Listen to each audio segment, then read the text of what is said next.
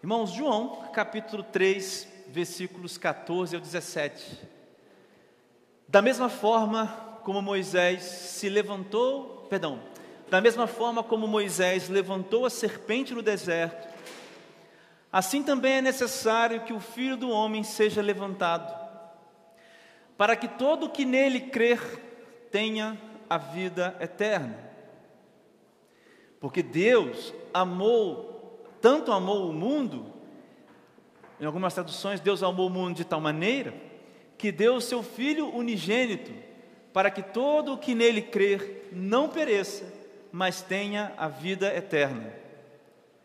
Pois Deus enviou seu Filho ao, ao mundo, não para condenar o mundo, mas, por mas para que o mundo, para que este fosse salvo por meio dele, por meio dele.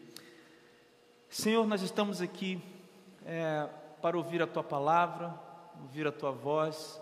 Isso é o mais importante, Senhor, dessa noite, é o que mais importa aqui nesse lugar. Ouvir, ó Deus, a tua palavra falando conosco, Deus, nesse momento, nesse dia tão especial que é a Páscoa. Nos ajuda a entender um pouco mais da porção da tua palavra, Senhor, e que ela permaneça nos nossos corações, Pai. Que haja fruto que o teu Espírito fale a cada um, seja onde, quando cada um dos meus amigos e dos meus irmãos que me ouvem estiverem. No nome de Jesus, amém. Essa pequena reflexão nossa tem um tema de o um maior amor. Eu lembro de um retiro que nós fizemos é, e ele tinha esse tema, né? Porque ele nos amou primeiro. E eu lembro que fui pregar sobre o amor naquela noite desafiadora e foi uma mensagem que mexeu muito comigo. Estava lá em 1 João, capítulo 4, versículo 19. Daqui a pouquinho a gente vai reler esse texto, porque falar de amor é muito difícil. Sabe por que é difícil falar de amor? Aliás, existe um poeta brasileiro que já escreveu uma música assim, Vinícius de Moraes escreveu uma música que se chama Falando de Amor. E nessa música, o Vinícius de Moraes, é, de uma forma genial, explica como é contraditório viver amor, experimentar amor, mas o Vinícius de Moraes tem na mente dele o amor humano, o amor entre um homem e uma mulher. E basicamente o que todos nós sabemos sobre o amor vem dessas experiências é, interpessoais ou pessoais que nós temos. Quando nós dizemos interpessoais, são essas relações que atravessam muitas pessoas, ou então essas relações que atravessam você e mais uma pessoa, por exemplo, coisas que só você e mais outra pessoa viveram. O fato é que falar sobre amor para nós é fácil e difícil. Porque para nós existem duas maneiras de falar sobre amor. Pelo menos de dizer se é ou não é amor. Uma maneira é é que nós entendemos que o amor exige provas. Para o ser humano e para as relações humanas, o amor exige provas. Nós não somos seres, por exemplo, como é, os cachorros e outros animais irracionais é, que têm relações com outros animais a partir de uma relação de amor. Não. É apenas uma relação instintiva, né? Sobretudo quando a gente fala das, da reprodução dos animais. Mas o ser humano não. Para alguém aqui dizer assim, eu vou casar com alguém, é preciso que esse alguém que você diz que vai se casar te dê alguma prova de que ele também ama você, ou ela também te ama. Pelo menos é preciso que você acredite nisso, não é verdade? O amor exige provas, o amor entre pessoas exige provas. Quando nossos pais dizem que nos amam, a gente pede provas. Quando os nossos pais falham, nós reprovamos os nossos pais, porque eles falharam no que a gente acredita ser o amor, não é verdade? Quando nossos amigos falham, nós dizemos que eles não nos amam, porque nós entendemos que eles falharam na prova do amor. Não é assim? Não é assim que a gente entende? Então a gente está sempre colocando o amor à prova. Essa é a primeira maneira que nós experimentamos amor, a gente coloca o amor à prova. E eu quero perguntar a você nessa noite, quantas pessoas foram reprovadas na sua, na sua avaliação que você construiu a respeito do amor? Quantas pessoas estão nesse momento é, reprovadas por nós no que diz respeito ao amor que elas dizem ter a nós? É verdade, irmãos? Não é verdade?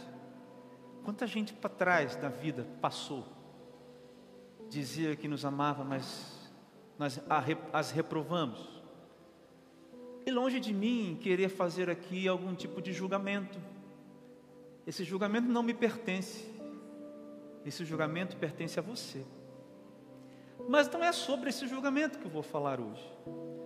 Ainda, a segunda maneira que a gente experimenta o amor é sentindo amor.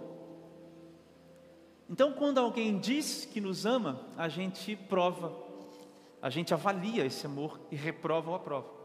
Mas a segunda maneira que a gente entende esse amor ou percebe amor é quando a gente mesmo diz para outra pessoa: Olha, eu amo você. E a gente sente dentro da gente que aquilo é verdade. Os poetas, é, que são da minha classe, né, de, de pessoas, músicos, artistas, são assim. A gente escreve música, a gente escreve poesia, a gente olha para o céu, e às vezes não é nem um amor com uma mulher, né, ou de um homem para uma mulher, ou de uma mulher para um homem, às vezes é o simples fato de estar é, encantado com uma paisagem, encantado com alguma coisa, uma ideia, às vezes, uma ideia até dura, uma ideia matemática, né? Por exemplo, a gente vai lá, a gente compõe, a gente escreve, a gente faz. Então o amor ele é sentido. Você diz, olha, eu amo essa pessoa. Talvez a gente pense aqui muito bem na relação de pais e filhos, né? Vi um filme ontem em que o filme não é tão bom, mas a cena era que estava acabando o oxigênio, assim, sabe, por causa da gravidade da Lua na Terra, uma série de, de, de questões, a Lua estava caindo, e aí, vou dar um spoilerzinho, não sei se pode, mas o, o pai é, de, um, de uma criança está andando com uma máscara de oxigênio, aí acaba o oxigênio da menina, sabe, e faltavam alguns metros só até eles chegarem numa caverna e tal, e ficarem lá bem e tudo mais, mas ah, ele teve que dar a máscara e o oxigênio dele para a filha. E o que, que leva um homem a fazer isso, mesmo que seja um filme? Eu pergunto a vocês, queridos, o que leva uma pessoa a fazer isso? Porque quem é pai e quem é mãe é, e vive esse, esse sentimento, eu acho que são capazes de fazer isso pelos seus filhos. A grande maioria dos pais faz isso por seus filhos. O que leva essas pessoas a fazerem isso? O homem deu a sua própria vida pela filhinha dele. Isso é amor. Isso é um amor. E esse amor é medido na subjetividade, na pessoalidade, no interior de cada um. Você sabe que é amor. Agora, irmãos, o versículo 15, é 16, eu gostaria que colocasse de novo, Rive, por favor, se você puder. Nos traz aqui uma nova perspectiva a respeito do amor. E o nosso tema é esse hoje, o maior amor. Ele diz assim: porque Deus tanto amou. Então nós temos uma nova, pode aumentar um pouco se quiser. Temos uma nova nós temos uma nova um novo personagem aqui agora. O personagem é Deus. Novo personagem nessa relação de amor. Deus. E o versículo mais famoso da Bíblia, com certeza, absoluta certeza, que esse aqui é mais, mais, uh, mais famoso do que o Jesus chorou. É mais famoso do que Gênesis 1, 1. Todo mundo praticamente sabe esse versículo de cor. De cor. Interessante é que esse versículo ele traz Deus e o mundo numa nova relação de amor. Sabe, irmãos, Eu fiquei pensando essa semana. Hoje à tarde eu tive que fazer algumas coisas. A gente foi ver uma casa aqui. A gente passou um tempo ali vendo algumas coisas e eu não tive tempo para escrever a mensagem, mas ela já estava toda dentro de mim, porque eu pensei essa semana toda a respeito disso aqui. De pensar nesse maior amor, nessa nova relação, que é instaurada nesse, tão claramente nesse versículo.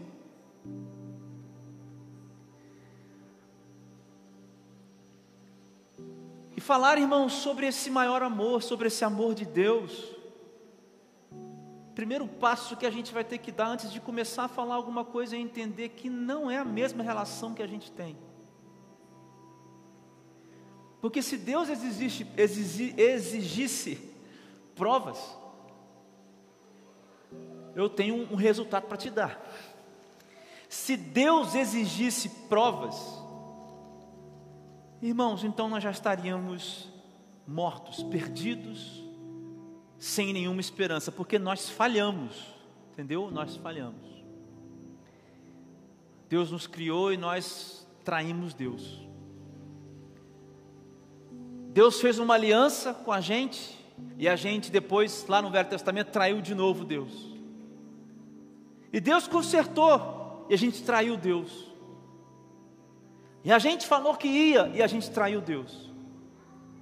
Então nós somos os entre aspas, reprovados nas nossas próprias avaliações ou na nossa própria avaliação. E se nós precisássemos também de sentir primeiro, ah, irmãos, nós estaríamos perdidos também. Porque a Bíblia diz que Deus amou o mundo. Esse versículo não diz, olha, o homem amou tanto a Deus que pediu a Deus que enviasse um filho, o seu filho. Então nós falhamos. E uma nova relação de amor é instaurada. Uma relação superior. Uma relação completamente acima de qualquer relação que a gente já teve, que a gente tem ou do que a gente ainda terá. Simplesmente, irmãos, porque Deus é o protagonista. Eu quero só pensar com você rapidamente em algumas coisas. Irmãos, a primeira coisa que fica bem clara para mim nesse texto é que a iniciativa foi de Deus. E aí, irmãos, eu quero conversar com vocês sobre isso um pouco. Às vezes, irmãos, nós, nós pensamos que Deus é um Deus irado, maldoso, maléfico. Irmãos, prestem atenção que isso aqui é muito importante. Muitos de nós porque reprovamos pessoas nas nossas relações de amor, erramos em pensar que Deus é um Deus punitivo, maldoso, enfurecido, enfurecido, raivoso, e que o nosso papel, irmãos, é de fazer alguma coisa para agradar a Deus, senão Ele com um raio, com uma tipo um sniper angelical, tem um sniper lá no céu, que dá um headshot na gente, sim, sabe? Irmãos, não é isso. Como eu posso provar? O versículo 16 prova. A primeira parte diz: Porque Deus tanto amou. A iniciativa, irmãos, foi de Deus. Então, meus irmãos, nós não precisamos apaziguar Deus. Irmãos, você não precisa fazer nada para dar paz a Deus. Deixa eu falar de novo. Você não precisa fazer nada para acabar com o suposto ódio que você acha que Deus tem de você. Talvez você ache que Deus te odeia, que Deus te despreza, que Deus te menospreza. E talvez você dê um passo a mais e diga: Eu preciso viver aqui fazendo tudo para agradar o Deus que está magoado comigo, que está enfurecido comigo. Não, irmãos. Nós é que estávamos em luta e que estamos em luta. Somos nós que não temos paz, irmãos. É o contrário. Eu e você que não temos paz. Eu e você que estamos buscando por sentido na vida. Somos eu e você que precisamos perdoar as pessoas. Somos eu e você que estamos enfurecidos. Somos eu e você que tem os corações sangrando. Somos eu e você que estamos machucados pelas pessoas, pelas relações várias de amor destruídas. Somos eu e você que estamos desesperados, correndo rápido, com os olhos vendados, tropeçando em, tropeçando em cada pedra. Somos nós, não é Deus. É você, sou eu. É você quem precisa de paz, não é Deus. Por isso não é um homem que precisa paz igual Deus, é Deus quem decide. É Deus quem decide, irmãos, dar paz a um homem perdido. Então talvez, meu querido ouvinte, presente aqui também, você que está na internet nos vendo, Talvez você ache que Deus precisa de, da sua, de um ato heróico para que ele, você tenha paz com Ele. Você nunca seria capaz de dar paz a Deus.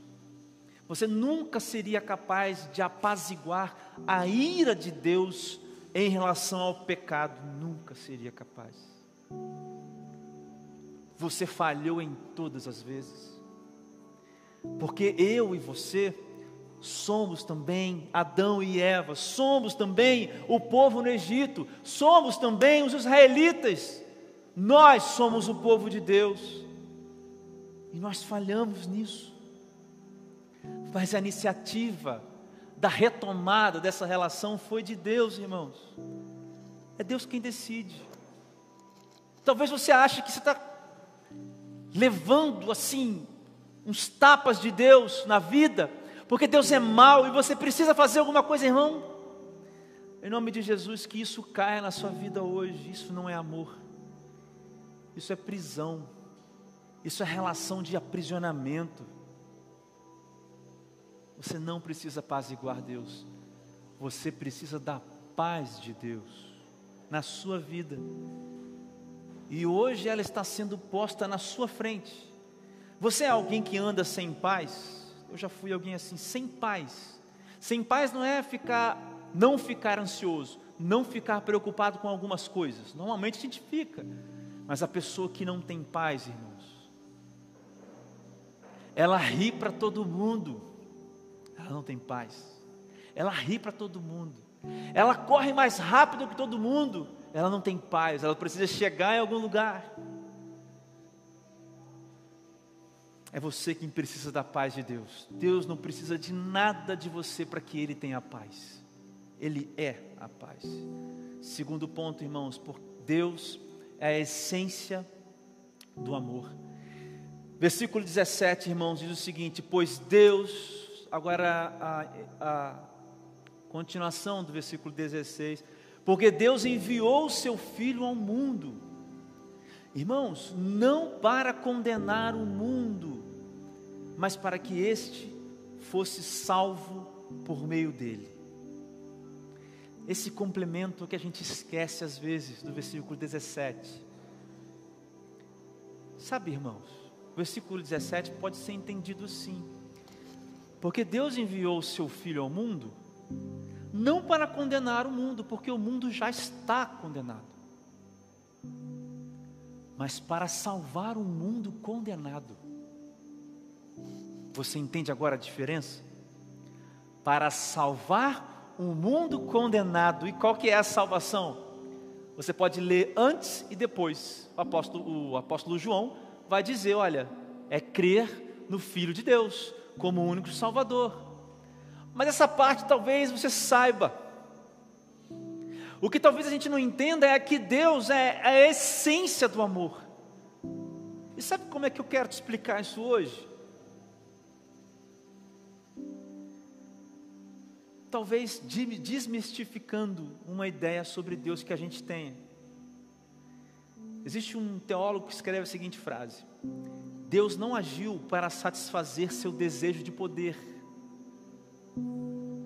Veja bem, não agiu para criar um universo submisso. Veja isso aqui. Ele o fez para satisfazer seu amor. Deus não é como uma, um monarca absoluto que trata cada homem como um súdito, ao que se deve reduzir a uma abjeta obediência. Deus é um pai que não pode se sentir feliz enquanto seus filhos extraviados não tenham voltado para casa. Irmãos, não sei se vocês perceberam, mas há uma ideia muito pungente nos dias, nos dias de hoje, muito, muito, muito assim visível nos dias de hoje, de que se Deus então é esse ser absoluto, poderoso, então Ele é muito mal. E Ele colocou a gente aqui para que, para que a gente sofresse. E Ele faz isso tudo com a gente porque Ele gosta de nos ver sofrer. Irmãos, eu quero falar disso. E para essas pessoas,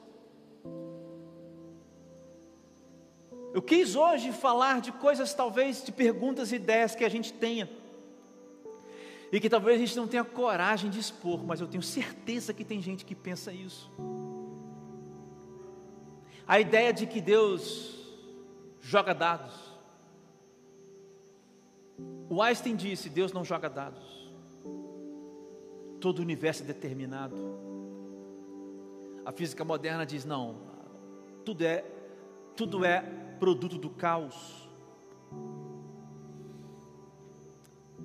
Irmãos, talvez alguém aqui tenha a ideia de que Deus é isso. Alguém que fez você assim para que você sofresse. Te fez nascer na família que você nasceu para que você sofresse.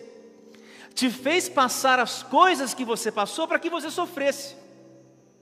Se Deus é tão poderoso, por que eu passei por tudo que eu passei? Porque você não entendeu o versículo 17.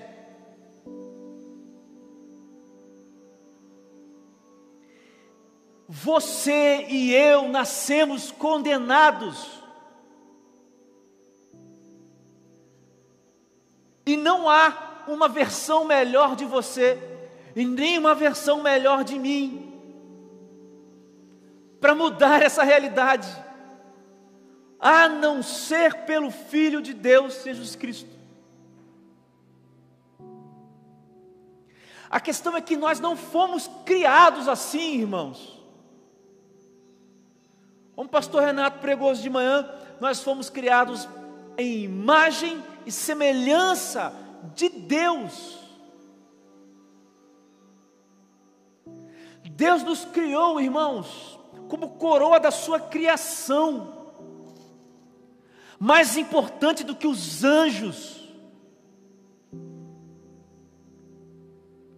Você não pode culpar Deus pelo nosso erro. Nós nos afastamos de Deus. O pecado, irmãos, corrompeu o mundo e a sua família é o que é, e as coisas que você viveu, as coisas que eu vivia, as coisas horríveis que nós vivemos, não são provas de que Deus não é a essência do amor, mas são provas de duas coisas. Primeiro, de que o mundo está condenado. Segundo, de que Deus também nunca nos abandonou.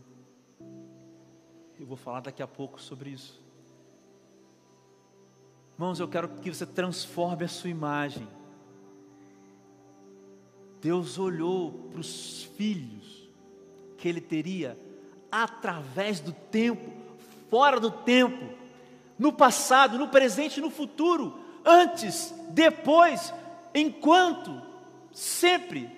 Deus olhou para todos os seus filhos e disse: Eu amo essas pessoas. Olha o que está acontecendo com elas. Eu amo estas pessoas. Eu vou enviar meu filho para que eles sejam salvos e não mais condenados.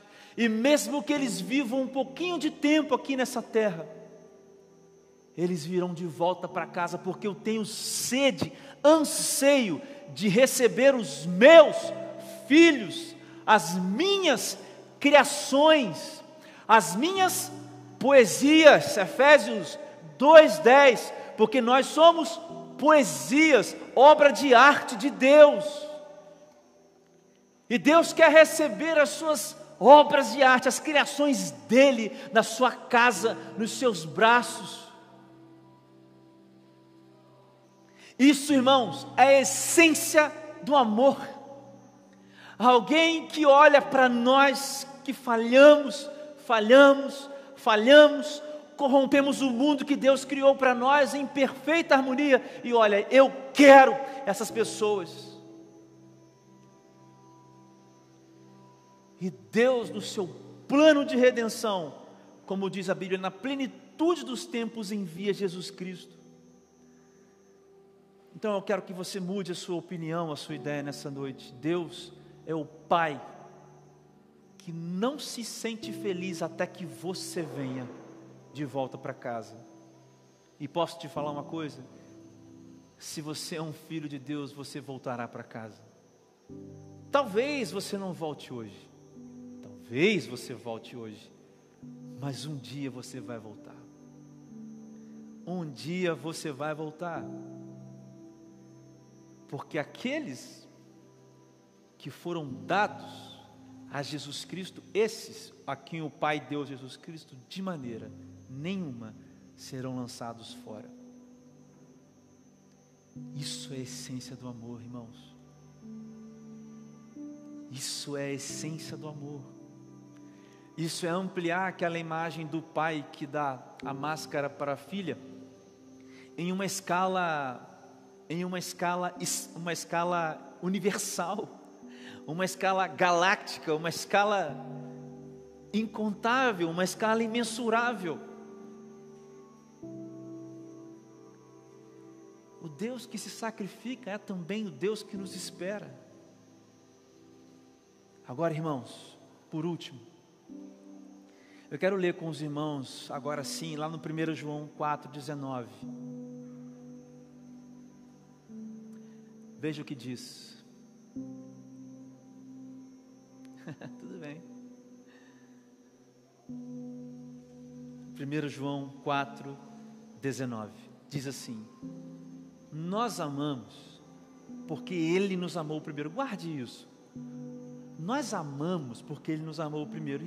Irmãos, o amamos aqui é o amor ágape. Então veja bem, o que o apóstolo João está dizendo, isso aqui na sua primeira carta, não no Evangelho, na primeira carta, Está dizendo assim: que nós somos capazes de amar os outros sacrificialmente, o amor ágape, porque Cristo nos amou assim primeiro, a ponto de se entregar. Lembra lá de Efésios 2, a partir do versículo 5?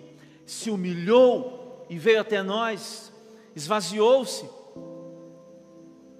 Então, é disso que o apóstolo João está falando. Nós conseguimos amar outra pessoa sacrificialmente, porque Cristo nos amou assim, se sacrificando. Agora, volta, por favor, para o versículo 16, lá de João 3. Por favor. Eu quero te chamar atenção para uma coisa, tá? Ele nos amou primeiro, correto? Agora, olha aqui. Eu quero que você preste, que você preste atenção numa palavra, tá? Deus tanto amou o quê? mundo. Irmãos, não é só Deus amou primeiro, mas Deus amou o mundo. Irmãos, esse é o ponto mais alto dessa mensagem. Se você não lembra de nada de hoje, eu gostaria que esse ponto ficasse marcado na sua cabeça, na sua memória. Eu não estou trazendo a palavra cosmos e mundo aqui para dizer que Deus amou todas as pessoas, porque essa é uma questão disputada na, na teologia. Eu creio, irmãos, que Deus amou os seus filhos, e os filhos de Deus serão tocados pelo Espírito Santo. Mas eu quero trazer a palavra mundo, porque a palavra mundo também significa outra coisa. Então eu quero que você pense na pessoa mais suja, mais imunda, que você já viu na sua vida, talvez com uma ferida aberta, com pus, com bicho, na rua há muito tempo. Talvez alguém já à beira da morte, cheio de feridas, bichos comendo. Quero que você pense nessa cena horrível com perdão da sua da, do meu pedido. Eu queria que você se imaginasse abraçando essa pessoa. Limpinho como você está aqui. Com frio, né, Roninho? Com frio. Eu queria que você imaginasse você dando um abraço nessa pessoa, e não só dando um abraço, tirando a sua roupa e dando àquela pessoa. E não só tirando a sua roupa e dando àquela pessoa. Dando o seu dinheiro, então mandando, tirando o seu dinheiro e dando para aquela pessoa. Pegando a sua casa e dando para aquela pessoa. Aquelas pessoas que você convive trazendo essa pessoa para dentro. Tudo que é seu agora é dessa pessoa. E vocês compartilham todas as coisas.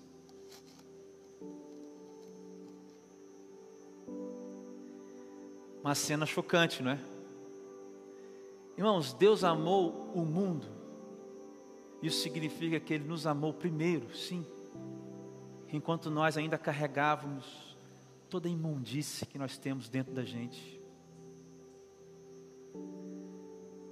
Irmãos, eu não estou querendo julgar moralmente ninguém aqui. Mas eu quero dizer a você que Deus amou primeiro nos amou primeiro a gente, com as marcas que a gente tem hoje aqui. Sabe lá no início dessa reflexão, quando eu falei que a gente cria uma avaliação e muitas pessoas são reprovadas nessa avaliação? Sabe as marcas que a gente traz na vida? Sabe as dores, sabe o, sabe o rancor, sabe essas ideias de Deus, sabe esses julgamentos que a gente tem de Deus, sabe essas acusações que nós temos de Deus? Sabe, esse ódio que a gente sente de Deus, por pensarmos que Ele fez o que fez com a gente. Deus, bota lá no versículo, por favor. Deus amou o mundo, essa pessoa, esse que Deus amou. É isso que é chocante. Eu não estou falando de pessoas que tanto faz, tanto fez. Eu estou falando de pessoas que odeiam a Deus. Eu estou falando de gente que está com os ombros, gente impossível de andar na vida, de tanto peso. Eu estou falando de gente com choro agarrado no peito, de tanto sofrimento. Eu estou falando de gente que não tem saída, estou falando de gente que não vê mais solução. Eu estou falando de gente esquecida, eu estou falando de gente abandonada, eu estou falando de gente maltratada, eu estou falando de gente jogada nos pecados também, gente, estou falando dos viciados, estou falando do corrupto, do político corrupto, eu estou falando do ladrão, do assassino, Deus amou esse tipo de gente suja, imunda. E eu não sei qual é a sujeira que você traz no seu coração. Eu não sei qual é a sujeira que você traz no seu coração. A sujeira pode ser o medo, pode ser o desespero, pode ser o, o pecado, a, a, a, outro tipo de pecado, obviamente, pode ser algum tipo de relação destruída na sua vida, pode ser essa ideia equivocada de Deus, pode ser a raiva com Deus, pode ser o ódio a Deus, pode ser a culpa que você joga em Deus. Eu só sei que isso pesa, eu só sei que isso marca, isso é sujeira. E eu vou até esse ponto, irmãos, porque daqui para frente é o Espírito Santo quem faz. Eu te digo que Deus te amou assim. Do jeito que você está, Deus te amou primeiro. Em resumo, Deus amou condenados culpados. Deus amou os perdedores, os deprimidos, os doentes, os desempregados, os sem esperança, os devassos, as prostitutas, todos, assassinos. Deus amou todos esses que são filhos dele. Deus amou. Deus amou o mundo, que deu o seu próprio filho. Muitas vezes, irmãos, nós olhamos para esse texto e ficamos aqui, que deu o seu próprio filho. Ok, a Páscoa é sobre isso. Sobre esse filho, que junto com o Pai, amou o mundo para que o mundo não fosse mais condenado. Para que a partir do momento em que esse mundo abrisse os olhos pelas mãos de Deus, esse mundo cresce em Jesus e passasse agora a viver na companhia dele, e o Deus vivesse dentro dessa pessoa e tenha essa pessoa a vida eterna. A Páscoa, irmãos, é, é sobre isso. Sobre um filho que veio, que morreu e que ressuscitou. A ressurreição, irmãos, que nós cantamos e falamos hoje, é a prova concreta disso tudo. De tudo que eu estou falando aqui é verdade, mas que é acessada pelo meio ou por meio da fé. Quero aplicar com vocês, irmãos, três perguntas essa mensagem para nós terminarmos. Qual é a dificuldade que a gente tem em nos aproximarmos de Deus? Uma ideia errada de Deus, irmãos. Uma ideia errada de Deus, ou uma ideia errada do amor de Deus, nos leva para longe de Deus. Hoje você foi, foi exposto a você a ideia do que é o amor de Deus que amou os condenados e quer restaurar os condenados. Se você não se aproxima de Deus, provavelmente você tem uma ideia errada de Deus. E muito provavelmente uma ideia errada do amor de Deus. Segundo, se Deus me amou primeiro, aonde Deus estava quando tudo deu errado? Então é isso que a gente faz. Não é essa pergunta que a gente faz, irmãos? Se Deus me amou primeiro, então, André, aonde ele estava quando tudo deu errado? Posso mudar a pergunta? Onde os seus olhos estavam quando tudo deu errado? Por quê? Porque se você está aqui hoje, ouvindo essa mensagem, hoje, ou seja, quando essa mensagem chegar às pessoas, é porque Deus estava lá do seu lado. Se você está aqui hoje, se você sobreviveu, se você passou pelo que passou, é porque Deus estava do seu lado. e seus olhos não puderam ver a Deus. Mas a boa notícia é que os seus olhos hoje podem ver a Deus. Para essas pessoas que fazem essa pergunta, você precisa entender que você vive no mundo condenado e que muitas coisas vão dar errado, mas que nada, nada, nada, ninguém, nem uma situação vai desligar você do amor de Deus. Você entende agora? Não são situações que dão errado. É você que caminha como um vencedor, porque o amor de Deus jamais se afasta de você, jamais. Terceiro, você pode me perguntar então, como viver esse amor hoje, nesse momento? Bom, você pode começar dando um primeiro passo hoje. Você precisa de algumas coisas, você precisa ter uma igreja, você precisa caminhar numa igreja.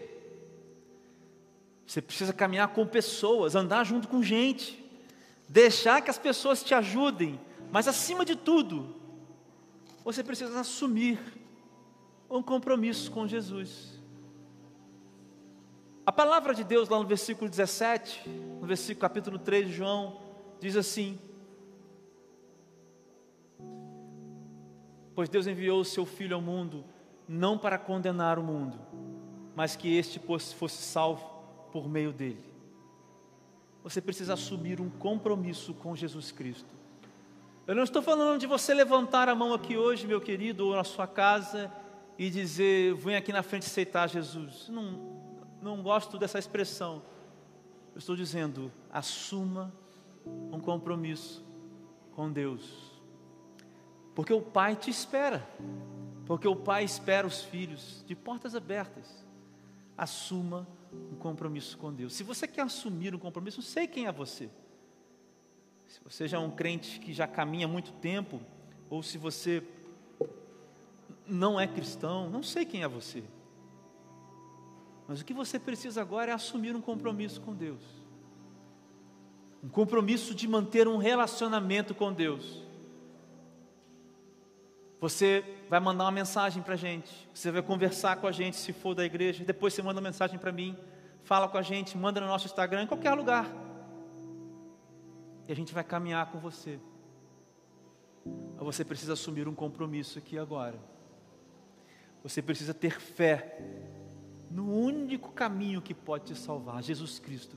Ele morreu e ele ressuscitou. E este é o maior amor. Feche os seus olhos. Baixe sua cabeça e ore comigo. Senhor, Pai, nós estamos diante da tua palavra que foi pregada, agradecidos, pedindo, pedindo, Senhor Deus, que o teu Santo Espírito haja nesse momento, Senhor Deus, em nossas vidas, naqueles que estão ouvindo essa mensagem, seja lá quando, onde, como eles estiverem ouvindo, mas que o Senhor os toque nesse momento, que o teu Santo Espírito os toque. Aqueles, Senhor Deus, que se comprometem com o Senhor hoje, Deus, num relacionamento genuíno e verdadeiro contigo, Pai, eu entrego eles nas tuas mãos. Espírito Santo, cela a promessa na vida das pessoas com a tua presença real, Espírito Santo, e revela a essas pessoas o amor que nos amou quando éramos imundos, que trocou as nossas roupas por novas roupas, que trocou as nossas vistas, a nossa visão por uma nova visão, que pegou as nossas derrotas e os nossos fracassos e os pregou na cruz e nos deu uma nova direção, nos deu uma nova vida. Pai, eu peço que todas essas sensações, meu Deus, de amores não correspondidos, Senhor Deus, essas marcas das vida, da vida, talvez, Senhor Deus, uma ideia errada em respeito ao Senhor, Deus, Pai, que tudo isso caia por terra no nome de Jesus, no poder que há no nome do Senhor Jesus Cristo, porque Jesus ressuscitou, ao terceiro dia Ele ressuscitou. como nós celebramos Jesus, a sua vitória, é a sua vida e o seu reino eterno, nós te pedimos também, faz a obra no coração e na mente de cada um de nós. Obrigado pelo maior amor que a humanidade pôde e poderá testemunhar. E obrigado, porque nós fomos feitos alvos desse amor. Age na vida de cada um, Pai. Nessa hora, Senhor Deus, cura as feridas. Sara, Senhor Deus, aquelas situações. Abraça essas pessoas que estão com feridas abertas, cheirando mal, mas abraça essas pessoas, porque esse é você, Jesus. Você se achega, você se aproxima e você abraça o perdido. Na medida em que essas pessoas depositam a fé em Ti, Jesus, faz isso na vida destas pessoas, no nome de Jesus. Amém.